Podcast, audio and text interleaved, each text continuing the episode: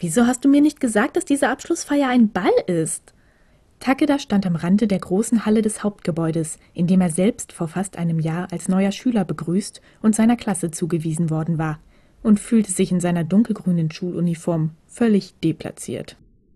Das Licht war gedimmt, aus zwei großen Lautsprechern im hinteren Teil der Halle plätscherte sanfte Musik, und an der gegenüberliegenden Wand war ein beeindruckendes Buffet aufgebaut worden, dessen Wert Takeda nicht einmal zu schätzen wagte.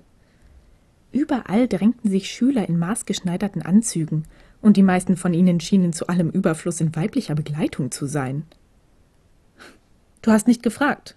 Außerdem ist das kein Ball, eher eine gehobene Tanzveranstaltung, gab Hirakawa zurück, der neben Takeda an der Wand lehnte. Sein dunkler Anzug betonte seine breiten Schultern und ließ ihn erwachsener wirken, als es Takeda gewohnt war. Männlicher. Nenn's doch von mir aus, wie du willst. Ich dachte einfach, es wäre eher so eine Art Abschiedsrede des Direktors, murmelte Takeda in leicht säuerlichem Tonfall. Die Zeugnisübergabe war schon heute Nachmittag. Natürlich, das hätte Takeda sich auch selbst denken können. Noch einmal ließ er den Blick über die Menschen in der Halle schweifen. Und was machen die ganzen Mädchen hier? Das sind die Absolventinnen der Hibiagakuen. Die Abschlussfeier beider Schulen wird traditionell zusammen abgehalten. Ehe Takeda noch etwas erwidern konnte, ließ ihn eine vertraute Stimme herumwirbeln.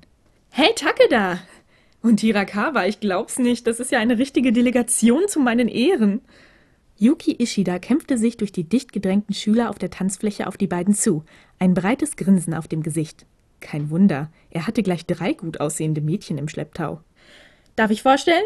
Das sind Hanako, Kotori und ähm.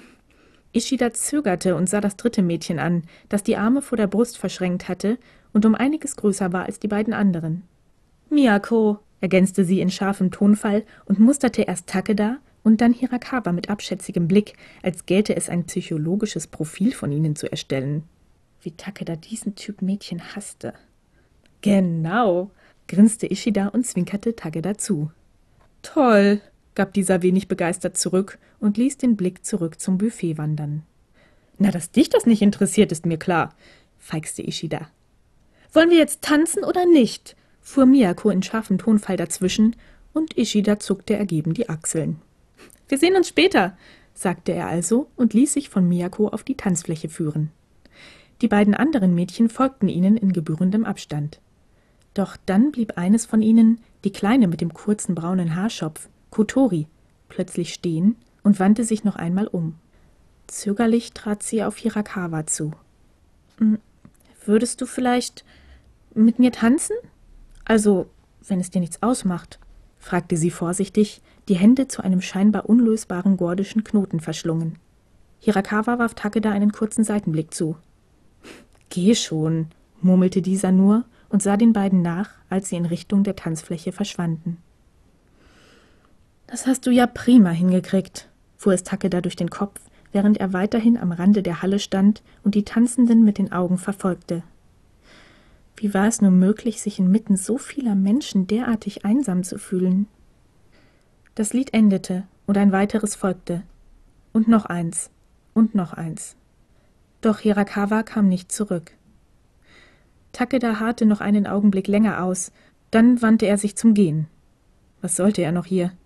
Niemand würde ihn vermissen. Takeda hatte die Tür beinahe erreicht, als er plötzlich eine Hand auf seiner Schulter spürte. Gehst du schon? Es war Ishida, der die Stirn in sorgenvolle Falten gelegt hatte. Von den beiden Mädchen, die ihn begleitet hatten, war weit und breit nichts zu sehen. Ich werde langsam müde, gab Takeda ausweichend zurück. Ishida zog die Augenbrauen hoch. Es ist noch nicht mal zehn. Als Takeda die Achseln zuckte, verschränkte Ishida die Hände hinter dem Rücken und spazierte an Takeda vorbei durch die Tür und auf den Flur hinaus.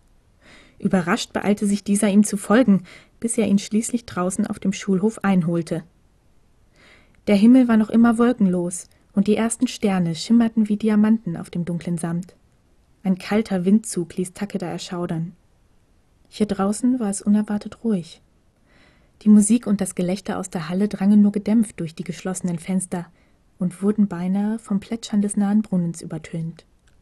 Ich habe eine Zusage von der Sportschule hier in Osaka bekommen, sagte Ishida schließlich. Obwohl Takeda natürlich von Ishidas Leidenschaft für Leichtathletik gewusst hatte, war er ehrlich überrascht. Das ist ja großartig. Ja, grinste Ishida zurück. Endlich kein langweiliger Kunstunterricht mehr. Du kommst doch klar, oder? Ohne den guten Rat des weisen Ishida? Du spinnst wohl, gab Takeda amüsiert zurück. Doch obwohl er äußerlich lachte, spürte er im Herzen einen Stich. Ich bin ja nicht aus der Welt. Die Stadt bleibt schließlich die gleiche. Da wirst du wohl auch in Zukunft nicht um den guten Rat des weisen Ishida drumherum kommen, lachte Ishida und stieß Takeda den Ellenbogen in die Seite. Au! Wofür war das denn? Dafür, dass du so ein Gesicht ziehst. Dein neuer Mitbewohner wird ordentlich, zuverlässig und ein guter Zuhörer sein. Also alles, was du nicht bist, ja? gab Takeda trocken zurück. Woher willst du das überhaupt wissen? Das nennt man eine Prophezeiung, klar? Einige Sekunden lang herrschte Stille. Dann brachen beide in schallendes Gelächter aus. Es war ein befreiendes Lachen, das alle Zweifel und Sorgen aus Takedas Brust löste und fortspülte.